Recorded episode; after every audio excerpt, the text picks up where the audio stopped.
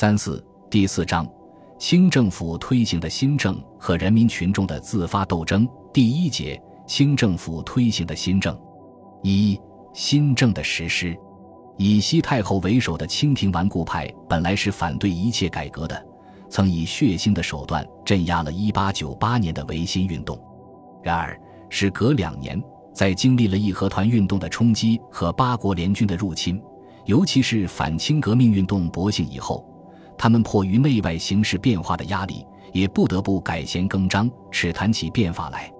1901年1月29日，西太后还在西安的时候。就下变法诏说：“是有万死不义之常经，无一成不变之之法。盖不义者，三纲五常，昭然如日月之照事；而可变者，令假令乙，不妨如琴瑟之改弦。”在这个上谕中，西太后还表示要取外国之长，取中国之短，一意振兴，谋求富强，并要求各军机大臣、六部九卿、各省督府及出使各国大臣参照中西政治。对有关朝章、国政、吏治、民生、军制、财政等各书所见详尽议论，在两个月内提出意见，以便次第新革。同年四月二十一日，清政府成立了以奕匡为首的督办政务处，筹办新政。李鸿章、荣禄、昆刚、王文韶、陆传林为督办大臣，刘坤一、张之洞，后来还有袁世凯等为参与政务处大臣。总揽一切新政事宜，政务处并无实权，只不过是军机处的偏执机关。他的主要任务是参酌中外的政治情况，列成条文，汇编成正典，供西太后参考。在举办新政过程中起实际作用的还是各省督府，主要是两江总督刘坤一、湖广总督张之洞和直隶总督袁世凯这三个实力雄厚的封疆大吏。袁世凯于一九零一年五月最先提出新政意见十条，要点是充实武备力量、改进财政制度、开通民智、派留学生等等。七八月间，刘坤一、张之洞提出著名的变法奏议三折：第一折兴学四端，讲设立各类学校、改革科举制度等；第二折整顿中法十二端，讲提倡节俭、打破资格限制。停止捐纳史官，取消书吏，改进刑狱，裁撤屯卫、露营等。第三者采用西法十一端，想怎样吸收西法来补充中法的不足，如广派官员出洋考察，编练新军，提倡工艺制造，制定有关矿业、铁路、商业、交涉等法律和货币制度，多以外国书籍等。这些提议并没有超出戊戌维新派的变革主张。九月，清政府下诏批准了张之洞、刘坤一的奏议，命各省督府亦应一律通筹，切实举行。同时，重申实行新政的决心，说以朝廷立坚定，志在必行，为宗庙计，为臣民计，舍此更无他策。从上述新政奏折的表面内容看，清政府似乎是要完成1898年资产阶级维新派所要完成的历史使命。而实质上，这只不过是在新的历史条件下，洋务派自强的老调重弹。新政的指导思想仍然是洋务派的理论纲领：中学为体，西学为用。西太后的变法诏中公然说：“维新派妄分新旧，乃乱法也，非变法也。”而他的新政是要延续新旧之名，浑融中外之际，并特别强调要在三纲五常之下实行改革。由此可见，新政与洋务运动一脉相承，实际上是洋务运动的继续和发展，所以当时就有人称之为第二次洋务运动。从1901至1905年，清政府先后颁布了一连串的上谕，陆续推行新政，如改总理各国事务衙门为外务部，停止捐纳史官，裁汰各衙门虚吏差役，裁汰露营访勇，编练常备、续备、巡警各军。废弃旧武科，建立武备学堂，派遣留学生出洋，开经济特科，停止乡会试及各省岁考，广设学堂，奖励工商业，准满汉通婚，以致酝酿实行立宪等等。在所有各项新政中，筹饷练兵是最重要的一项内容。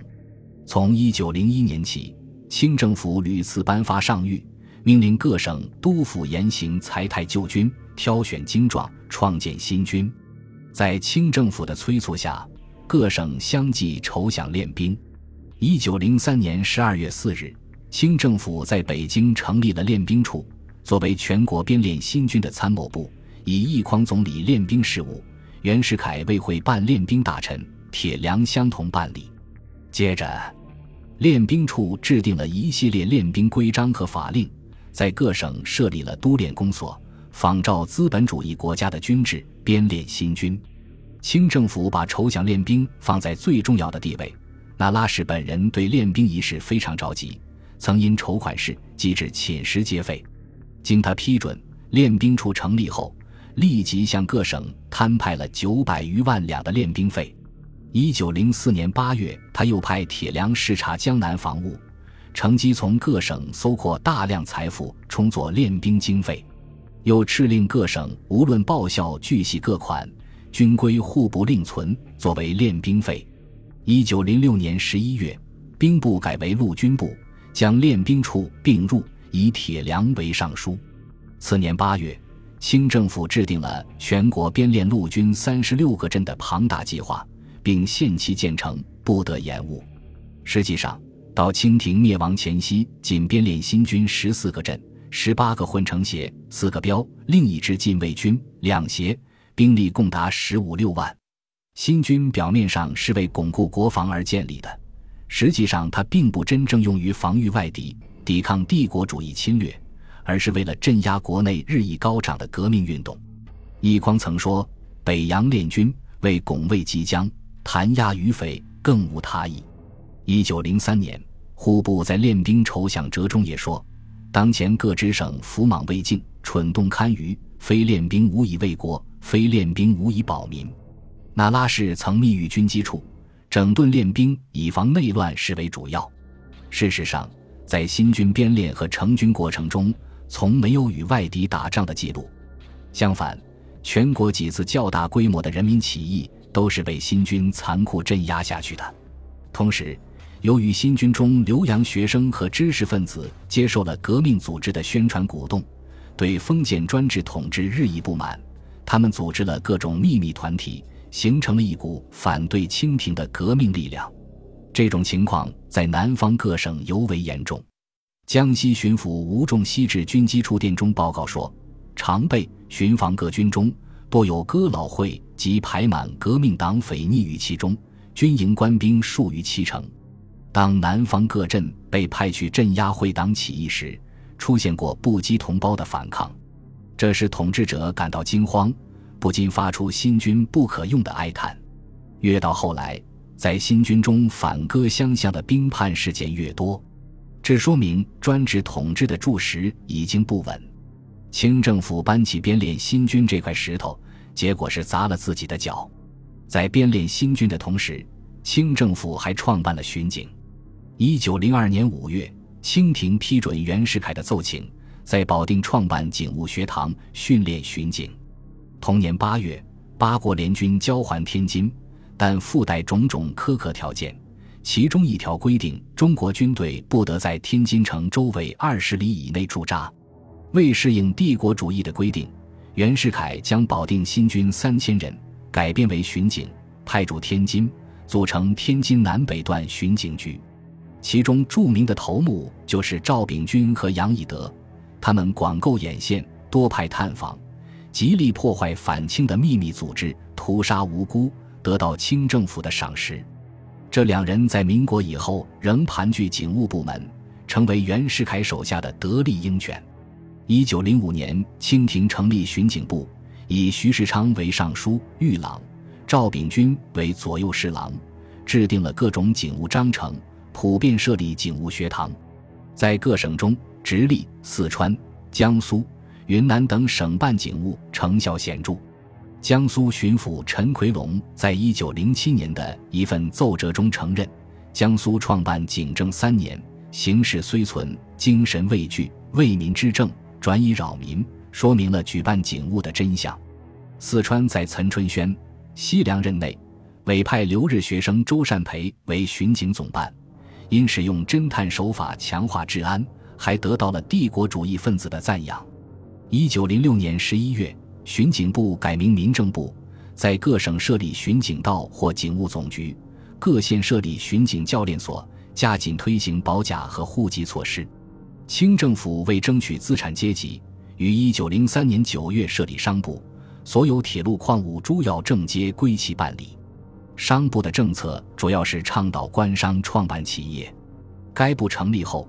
陆续颁行了一系列工商业规章和奖励实业办法，如商会章程、铁路简明章程、钦定大清商法、公司注册章程、商标注册试办章程、华商办理农工商业赏券章程及改定奖励华商公司章程等。这些章程规定允许自由发展实业，奖业兴办工商企业，鼓励组织商会团体等等。因此。国内工商企业一时均呈现发展的气象。以矿业为例，一九零四年向商部呈请办矿物的仅五宗，次年增至三十余宗。同时，商会迅速发展起来，资产阶级的组织程度有所加强。如一九零三年，仅上海、天津、开封、芜湖等几个城市组织了商会。一九零四年一月奏定商会简明章程颁布后。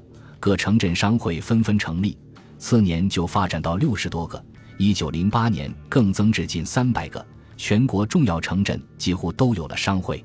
商会对推动资产阶级的实业和政治活动起了一定的作用。在清政府推行鼓励工商业的过程中，民族资产阶级获得了微弱的发展，获利较多的是资产阶级上层。清政府对张謇、祝大春。庞元吉、徐鼎林、张振勋等大资本家和买办商人给予各种特权，使他们取得了发展实业的有利条件。一九零四年，以张謇等创办工商实业卓著成效，奏准赏给商部头等顾问官。张振勋为商部考察外部商务大臣，监督办闽广农工路矿事宜。但是，封建统治者并没有给他们政治实权。掌握商部大权的都是封建大官僚，如尚书载振、左右侍郎武廷芳、陈璧、左右丞徐世昌、唐文治等。为了推行新政，清政府需要军事、警务、政法及教育等各方面的人才。陈府的科举制度已不能适应培养新式人才的需要，因此，改革教育成为新政的另一项重要内容。一九零一年。清政府就命令各省将省城书院改设大学堂，各府及直隶州改设中学堂，各县改设小学堂。一九零四年一月，光绪二十九年十二月，又批准了张之洞等拟定的奏定学堂章程。这是中国近代第一个以法令形式公布并在全国推行的学制，通常称为癸卯学制。清末民初的学校教育制度主要都以此为依据。这个学制把普通教育分为初等、中等、高等三段，如蒙养院四年不计在内，修业期限还长达二十五年。与普通教育并行的还有专业教育，包括师范学堂及各种实业学堂，在学制上自成系统。在兴办学堂的同时，清政府也开始大批派遣留学生赴欧美及日本各国，留学生人数急剧增加。其中以赴日本者为最多，一九零一年二百八十人，至一九零五年已达八千人，次年更增至二万三千。其后因学生风潮迭起，数目略减，但在这一年底，日本政府公布的数字尚有一万七千八百六十余人。这些学生当中，习速成者居百分之六十，习普通者百分之三十，中途退学辗转无成者居百分之五六。入高等专门学堂者百分之三四，入大学者仅百分之一而已。他们或为官费，或为自费，以前者为多。当时科举考试已经改八股为策论，一九零一年，但尚未宣布废除。由于科举是利禄所在，人们仍然趋之若鹜，因此学校的发展遇到很大阻力。一九零五年九月，袁世凯。张之洞奏请停止科举，以兴学校。清政府照准字丙午，一九零六年，科为始，所有乡会试及各省岁考一律停止，一切士子皆由学堂出身。至此，延续一千余年的科举制度遂告废除。同年十二月，设立学部，管理全国学堂事务。清政府一方面采取各种措施发展学堂，另一方面又接连颁布了约束由学生章程、学堂管理通则、钦定教育宗旨等，企图把学生束缚在对封建统治有利的范围内。奏定学堂章程，明文规定立学宗旨。无论何等学堂，均以忠孝为本，以中国经史之学为基，比学生心术依归于纯正，而后以西学论其志识，练其艺能，务其他日成才，葛事实用，以养父国家，造就通才，慎防流弊之意。这充分暴露出清政府兴学的目的，完全是为了巩固其摇摇欲坠的封建统治。但是科举的废除和学校的迅速发展，在客观上有利于资产阶级新文化的传播。据学部奏报教育图表，至一九零七年，全国各类学校共三万七千八百余所，在校学生一百零二万四千九百余人，教员六万三千五百五十六人，职员五万九千三百五十九人。次年，学校激增至四万七千九百余所，学生达一百三十万零七百余人。这些学生和留学生以及教职员的大多数是与封建士大夫大不相同的新型知识分子，其人数的迅速增长，大大加强了新型知识阶层的政治力量。从1901年到1905年，清政府推行的新政措施，虽然含有缓和民族矛盾和整顿自强的意思，但不过是巩固其专制统治的权宜之计，而且。有些措施根本就未认真实行，如裁台官缺、才阁冗吏，多以人言或革或缓。该淘汰的旧衙门不仅没有裁撤，新的机构又不断出现叠床架屋的现象，比以往更加严重。如军机处和督办政务处并存，兵部和练兵处并存，户部和财政处并存，礼部和学务处并存，京师步军统领衙门和公巡局并存等等。统治阶级内部也有人承认，京官署公所日苦重叠，必致旧者安于废弛，新者亦多观望。一九零五年，在颁布废除科举制度后，军机大臣陆传林竟支持一些士大夫在京师倡议修复公园，引起列强对清廷实行新政的诚意表示怀疑。这年七月的一份上谕也承认，朝廷屡下明诏，力图变法，但数年以来规模虽巨。而时效未彰，清政府推行新政并没有达到他预期的目的。由于办新政而增加的负担，引起了广大人民的不满和斗争。由于办新政，也就必然加强了带资本主义性质的新生力量。由于办新政的目的和这种新生力量的发展要求截然相反，从而引起了新旧势力之间以及旧势力对新势力不同态度的派系之间的种种纷争。这样就不仅加剧了统治阶级和被统治阶级之间的矛盾，而且也使统治阶级中各种政治派别之间的斗争进一步激化。本集播放完毕，感谢您的收听，喜欢请订阅加关注，主页有更多精彩内容。